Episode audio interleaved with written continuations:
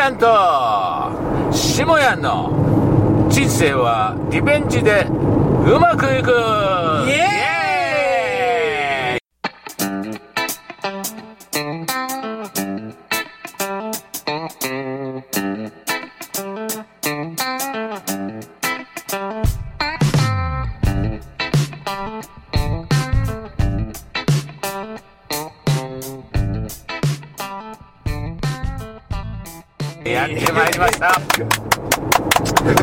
はいやってまいりました。ドライビング対談。今日のですね運転手は、えー 岐阜の郡上あ加藤薬局の加藤ちゃんに来ていただきました。加藤ちゃんこんにちは。はい、皆さんこんにちは。はいやってまいりました。ドライビング対談。今僕たち2人はですね、えー今滋賀県のお米原市を、えー、竹ちゃん家を出発したところです。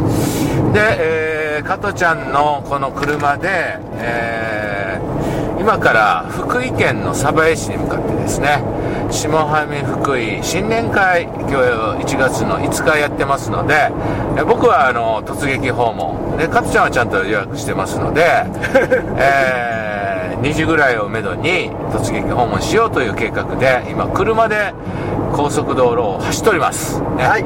その間、えー今から、えー、加トちゃんと下屋の対談ドライビング収録ということで今から加トちゃんの人生をね いろいろね掘り葉掘りいろいろこう聞かせていただきながら加トちゃんの人生成功法則をね皆様に、えーシェアしていきたいと思っております、えーということでまず加トちゃんあの簡単に、えー自己紹介をちょっとこう語っていただけますでしょうか？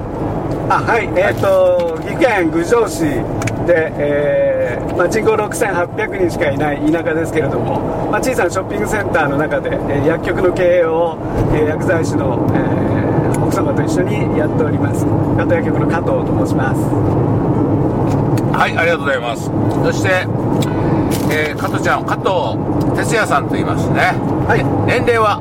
はい、えー今年、えー58歳。58歳。今今年で今度59になります。あ59いよいよ60を前に。はい、ということは、50代を代表するね、YDO、えー、一応認定証もね、あ、のいただきました。はい、あのー、部長の、あのー営業部長ということでね、はい部長支部営業部長、YDO 協会のね、認定証も授与しております。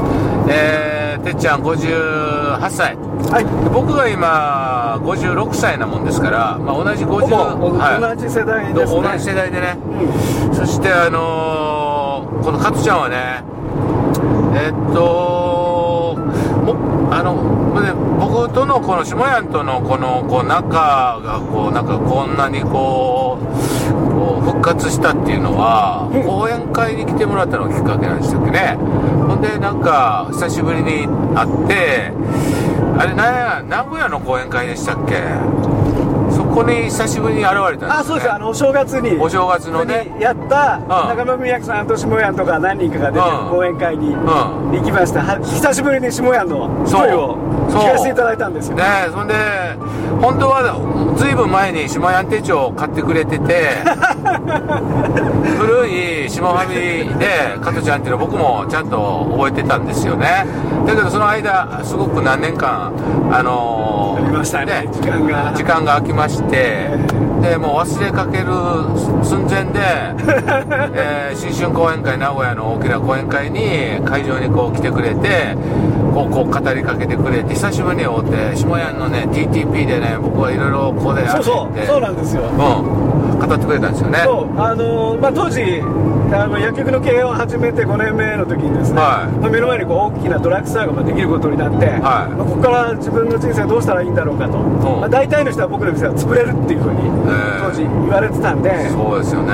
これはやっぱり何とかしなくちゃいけないっていういろんな勉強をしてた時に、はい経済誌ではい正川さんのことが下屋のことが紹介してたはい。ページを見つけたんですよ、でそれを読んでたらあこの人面白そうだなと思って、はい。まあ、ブログをチェックしたりとかしたら、はい。なんか手帳を売ってるっていうことで、は多分あの第1期の黒い、はい。えー大きな手帳を、はい。まあ、なんとなく買ってみて、はい。えーその時にあの DTP の法則っていうのをですねあ教えてもらって。あなるほど。で僕がその TTP の法則すごい腑に落ちてですね、はあのやっぱり経営者としてはまあ未熟だったんで、はい。やっぱり成功してる人を探して会いに行って、はい。はい。話を聞いてその人のやってることを真似していかないといけないんじゃないかっていう思いで、うん。その TTP の法則を聞いてからはい。実行するようにしたんです、いなるほど。そのあの初めて聞いた人は分からないので TTP とは何ぞやと。はい。で TTP 三段活用という法則がありまして、その第1番目が TTP っていうので徹底的にパクるというのを略して TTP と言います。はい。だから今、加藤ちゃんが言ってくれたように、成功した人が必ずどんな業界でもいらっしゃるので、その成功した人を探してきて、その成功した人は何をやったのかっていうのをこう観察して、それを徹底的にパクって、徹底的に真似をするということが、第一段階で一番最短距離で成功する法則ですよ、ということですね。はいで、第2段階が TKP と言いまして、う TKP ですから、ちょっと変えてパクる。うんちょっとね、えーアレンジしたり、ちょっと自分なりに自分のやり方を加えていく、ちょっと変えるいうことですね。ちょっと変えてパクる。これが TKP と言います。そして第3番目が OKP と言いまして、思いっきり変えてパクるという。だからもう完全に原型をとどめてないぐらいアレンジして自分なりのやり方をもう作り上げて思いっきり変えていきながら自分のスタイルを確立する。そしたら自分の薬局の経営の仕方がもう出来上がっていくわけですね。でもその頃には加藤ちゃんのお店はもう順調に成長路線に入りますから逆に、えー TTP される立場になるんですよね。うんまさに今がそうですね。え今がやっぱりそう、ん。で TTP から始めて成功したら今度は TTP されるようになるんですよね。うんうん。TTP されて一人前というね。そうするとねやっぱりその業界に、えー貢献できますしいろいろそのまた後輩たちを育ててあげることもできますしね。でいろいろこうやっぱり自分が、えー成功してきたこう恩を恩返しする業界恩返しなんですね。うん、で自分のノウハウを皆さんにこうお伝えして公開してシェアしてね。皆さんもうまく成功できますように言って応援するこう貢献できるようなね形になりますからこの TTP っていうのはやっぱり素晴らしい法則やなと思うのね、うん。僕自身もそれで成功してこれましたからああなるほど、ね、でそれをこう講演会でよく喋ってたんですよね。うんうん。でで加藤ちゃんはその講演会に現れてうんそうですね。久しぶりにあの、ね、あのお話しすることになってでなんだかんだそういうちょっとこう懐かしいなというこう、ね、なまた間がこうこう話せるようになった時に、えータイミングよく本気塾の案内がありまして本気塾っていうのやってんねやみたいなね。それでなんか加藤ちゃんが雰囲気に、あの申し込んできてくれまして。はい。ね、で本気塾名古屋校っていうねあの2018年度の2期生でこう入塾してくれましてそこから加トちゃんの、えー加速は始まるようになりました。ね長らく置いていた眠っていた下屋手帳そうなんです。ななぜかあの使ってないのに捨てないで。使ってないのに捨てないで持ってた。うん。で捨てなかった理由っていうのが下屋が必ず手帳買うとうん。一筆書いてはい。パウチしたのを挟んでくれるじゃないですか。そうそうそう。であれがやっぱりあのどうしても捨てられなかった。でですよね。だから手帳がそれで残ってた。残ってたとよでそのかった思い出のね手帳を持ってですねうん。本気塾の第1回目に行ったわけですうん。そうやったね そうそれでねリベンジ始まったわけですよ下屋手帳の。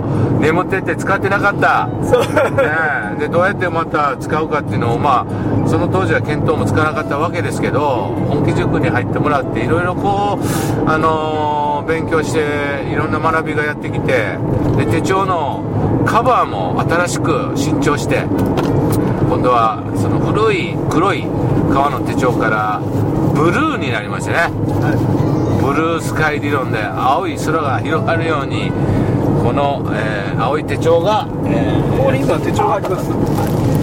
やってきました。このね。開けてください。あ素晴らしい。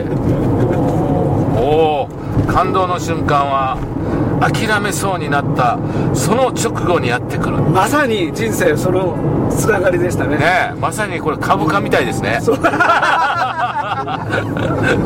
もう、まあだからドラッグストア本当にできた時に、ん。あの売り上げがですね、はい。向こうがオープンした瞬間からはい。下がっていくわけですよ、おー。まさに。そうやんね。だだ下がりしていくわだだけです。下がりだからもう本当にショックでうん。お客さんってやっぱりこんなもんなのかなっていうふううに、まあ、あの失望した中から、はい。やっぱり少しずつ希望をですねだからもう本当に現その現実的ですよねそれ。だからあの10年前のあれで今思うにそのあれがあったから今のお店もあるし今の自分もあるしん。あの時のピンチがなかったら今の自分はなかったんでなるほど。逆に今は、うん。その目の前にできてるドラッグストアを見るたびに、ん。ありがとうございありがとう。ますって本当に心の底から言えるようになりました。なるほどその出発が TTP の法則 TTP の法則なんや、ん。やっぱりその薬局個人経営で薬局やってて大きいドラッグストアがドカーンとできたら、うん。それはもう売り上げがその日から減っていったらもう目の当たりにして